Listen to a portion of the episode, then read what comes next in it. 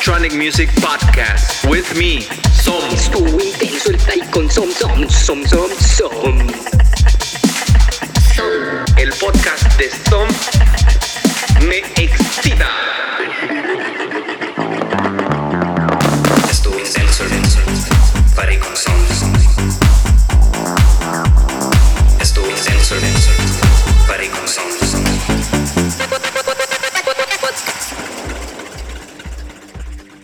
Hola, bienvenidos a Estuvo Intenso el Party con Som.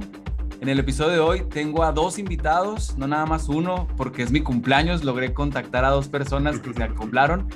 Y son dos personas de Guadalajara, si estoy bien. Sí, es correcto. Estos dos artistas ah, me sorprendieron completamente con un set que me acabo ah, de aventar en su SoundCloud. En Lazy Sundays, uno de los eventos más importantes que hay de electrónica en Guadalajara. Ah, también son parte de un colectivo que se llama Subnormal.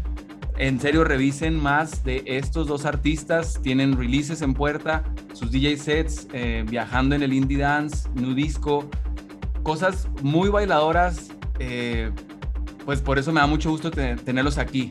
Los Arteaga, bienvenidos, ¿cómo están? Hola, hola, hola. ¿Qué tal? Buenas. Buenas Pues, noches. pues, excelente, estamos de maravilla. Gracias por la invitación. No, pues gracias a ustedes también por estar aquí. A mí, pues me da mucho gusto ahorita en mi cumpleaños que pues me conecto y, y me reciben con tan bonita energía. O sea, son, son unos hermanos que neta irradian buena vibra. En su set yo sentí así como, es más, déjenme les digo que hasta me debe dar vergüenza decir esto. Pero venía solo en carretera escuchando su set y en un momento sí estaba así que, los Arteaga. Los Arteaga. Neta, la, la gente se va a dar cuenta cuando escuchen su set, van a ver el, el power y el groove que traen.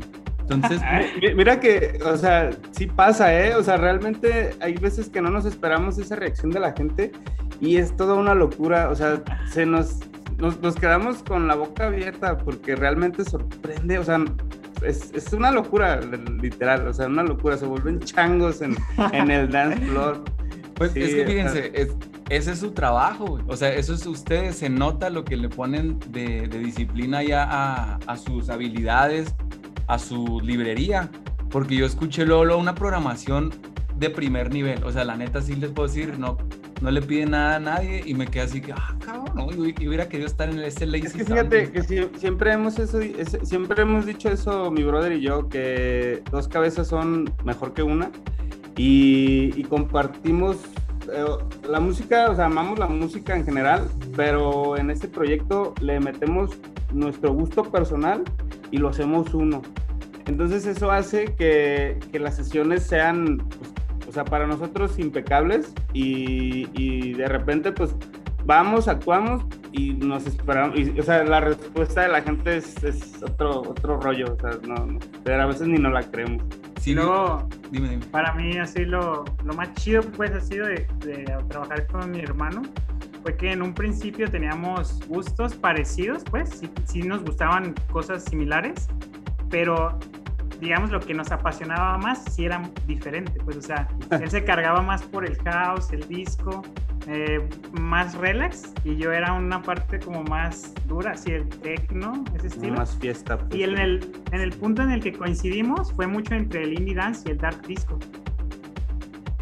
En ese punto de equilibrio, cuando armamos un set, queremos como muchos estados de ánimo a veces en un mismo set y por eso como que conjugamos muy bien, o sea, literal, siento que hicimos un punto de equilibrio al momento de, de juntarnos, pues, como, como hermanos y como proyecto pues de, de, música. Y de hecho eso ha sido como lo que más nos ha sorprendido todavía porque la reacción con las personas a veces no nos las creemos, o sea, porque muchas veces cuando medio vas empezando es de que todo el mundo te dice, ah, güey, sí, estuvo bien chido y como que no se las crees pues, ¿ah? Así de que... Sí, pero como ya están, pues, amigos, ¿no? Así que, ah, estuvo padre. Sí, como de compromiso. sí. Y, y ya después, o sea, es como mucha, pues, buena la respuesta de la gente y pues la verdad, nosotros encantados porque nosotros tratamos de ser buena vibra, pues, hasta transmitirlo en nuestro, en nuestro set y pues que las personas sean igual con nosotros es como así, muy, muy cabrón, está muy chido. pues, neta. Sí, es, es como mutuo, pues, porque nosotros metemos toda esa vibra, toda esa energía y, y la respuesta es de regreso es igual.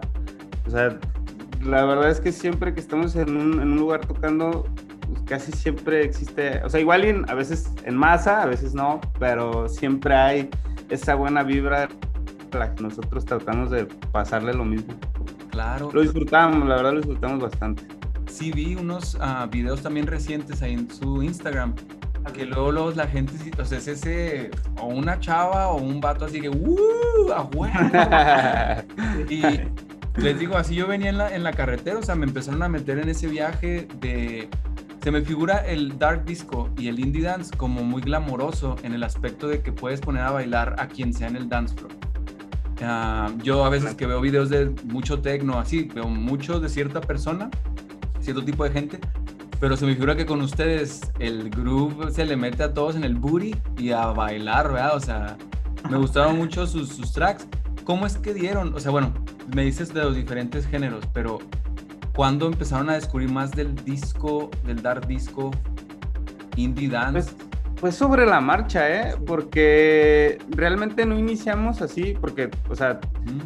Claro que sí nos gustaba, pero llegamos a ese punto donde, donde nos dimos cuenta que eso, eso le, o sea, era como nuestra personalidad y, y transmitíamos muy buena vibra con ese estilo. Ay, Pero- Otra situación así muy particular, así que empezó a definir todo. Nosotros traíamos más un poco de tech house y house y estaba la verdad para nosotros lo seguimos disfrutando un montón. O sea, si tenemos que hacer un set de tech house o de house, disco lo disfrutamos muchísimo, así demasiado.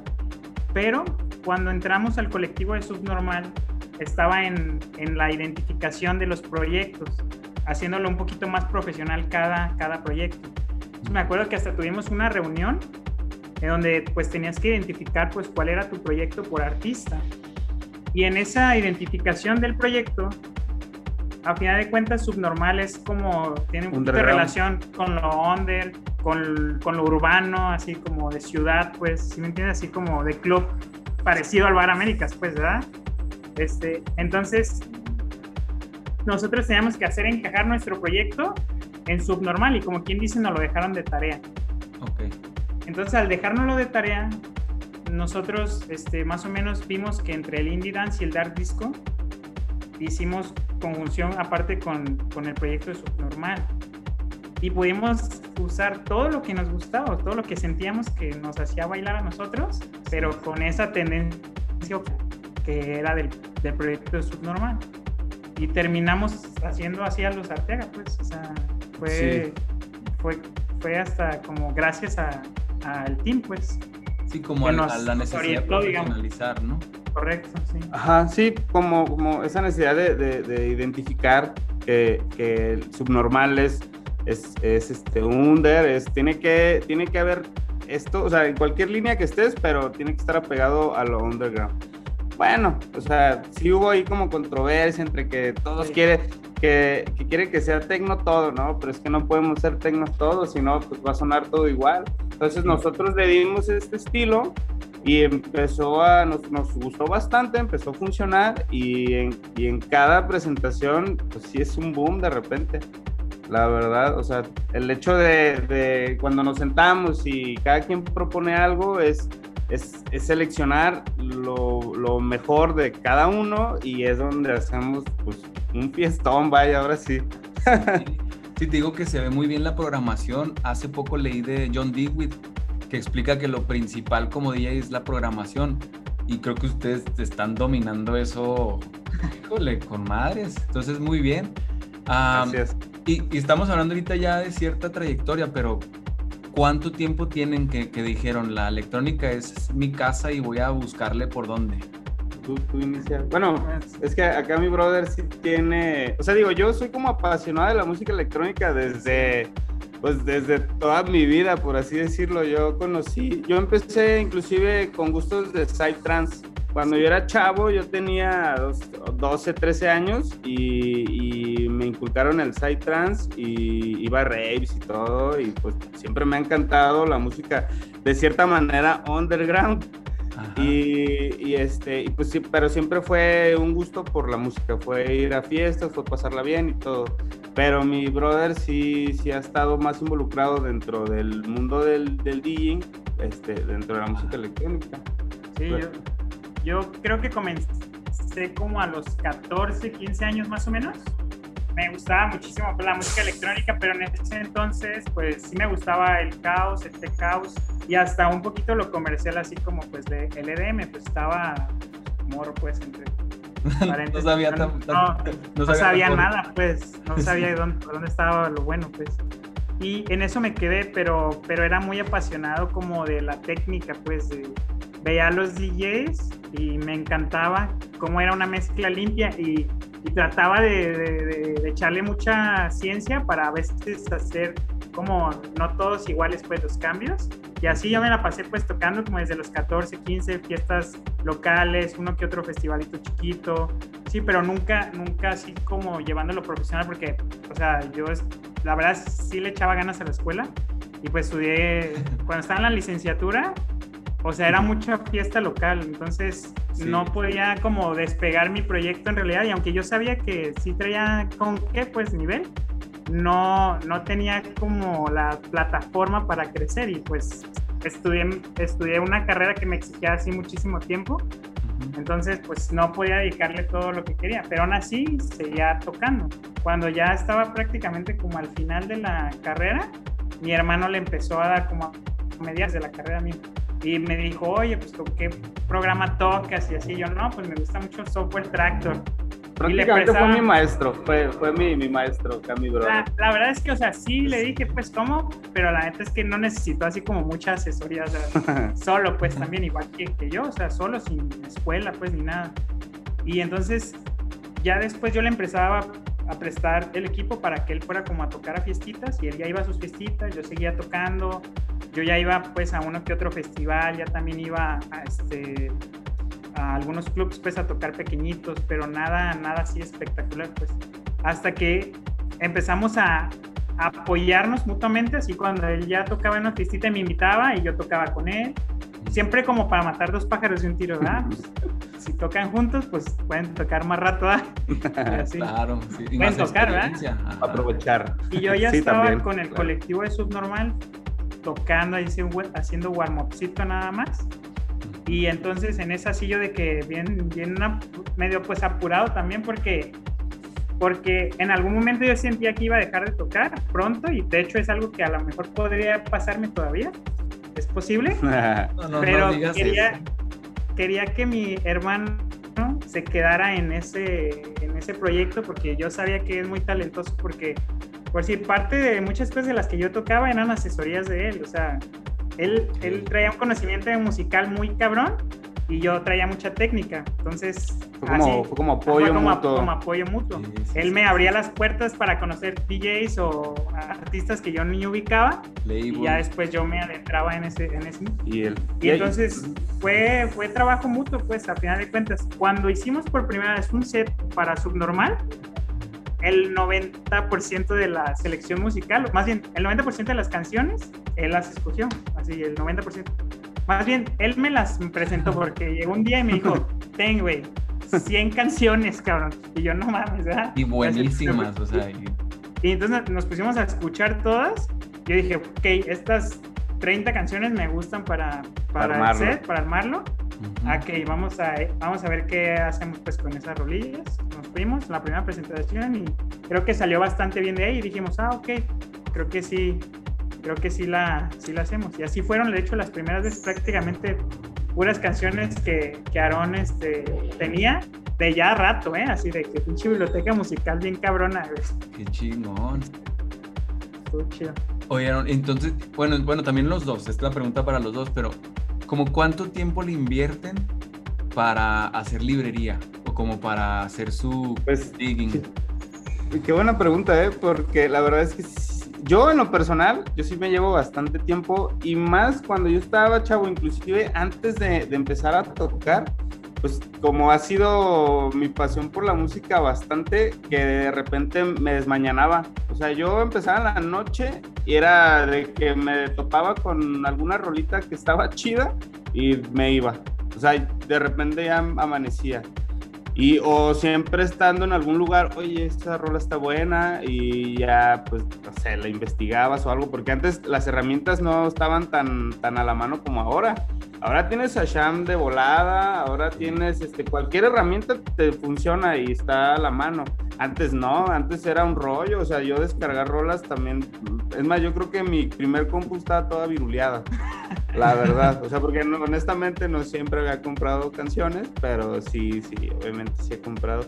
Y así fue, o sea, me llevó muchísimo tiempo tener una biblioteca, ahí la tengo y he perdido muchísima música, pero sigue. Entonces, y yo todo constantemente estoy escuchando música. Voy a, estoy en mi trabajo y escucho unas dos, tres rolas, así de que, así estoy todo el tiempo, o sea, todo el tiempo estoy como implementando, implementando, implementando y así. Y para cuando nos vamos a sentar a hacer algo es de, a ver, propongo esto, igual mi brother también, o sea, porque él no tiene tanto tiempo, tiene, tiene la escuela y, y, así, pero de todas maneras se le invierte yo creo que bastante tiempo en, generar una biblioteca de calidad. Más que tener calidad. Yo también cuando voy al coche siempre voy escuchando dos, tres rolitas nuevas que digo, ah, esto. Y aparte, mm, también canciones que ya tenemos así de rato, las vuelvo a escuchar porque algo que le digo a Aaron así muchísimo es que para nosotros cada canción, y de hecho para empezar cada set, es como una historia que queremos transmitir. O sea, puede tener un inicio, una parte así que dices, wow, y después algo más relax y luego otra vez te vuelves a, a poner. O sea, es lo que queremos transmitir un set. Pero a veces hay canciones que solamente la pura canción te transmite una historia para nosotros. Pero hay canciones que prácticamente en, todo el, en toda la canción, solamente algunos elementos pues a veces hacer muchos mashups cuando mismo estamos tocando, para que sea más dinámico, pues, el set. Eso. Entonces, ese tipo de cosas yo las voy a como analizando cuando, cuando voy en el coche digo, ah, esa partecita está padre, ah, está muy cabrón. Y entonces de repente ya cuando nos juntamos es de que Aaron me dice, no, esta canción está bien pero en este momento así está cabrona.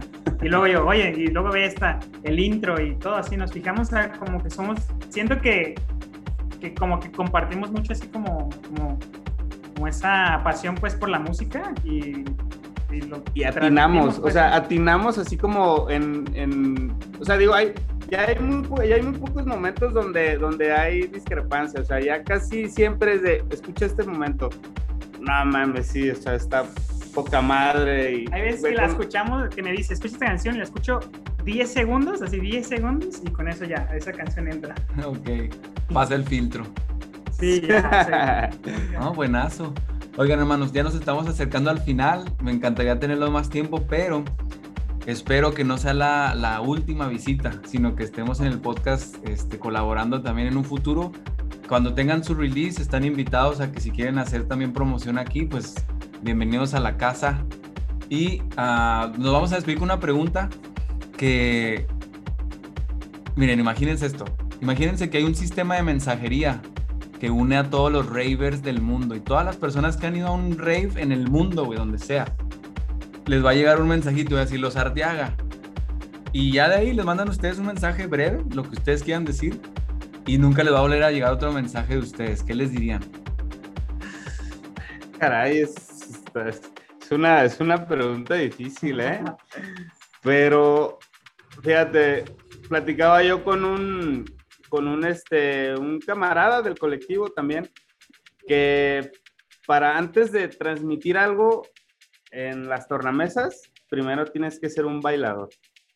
Tienes que ser un dancer. Y, y yo fui dancer pues casi más de la mitad de mi vida, entonces yo disfruto bastante la música y al igual que mi brother, o sea, la disfruto tanto que cuando requerimos de aventar un set para el público, pues primeramente lo disfrutamos nosotros. Primeramente es algo que disfrutamos nosotros. Sí, eh, es, es, en algo que coincidimos así cañón, porque dijimos, si, si nosotros fuéramos el público, nos, nos encantaría que alguien pusiera ese tipo de música, ese estilo, que se fijara en ese tipo de cosas que nosotros tratamos de poner ahí y lo que más nos sorprende es cuando nosotros llega una persona y nos dice lo que queríamos transmitir en el set. Eso es así como, no mames, lo más, lo más cabrón. Entonces, esa sería como nuestra... Sí, sería lo último que yo diría.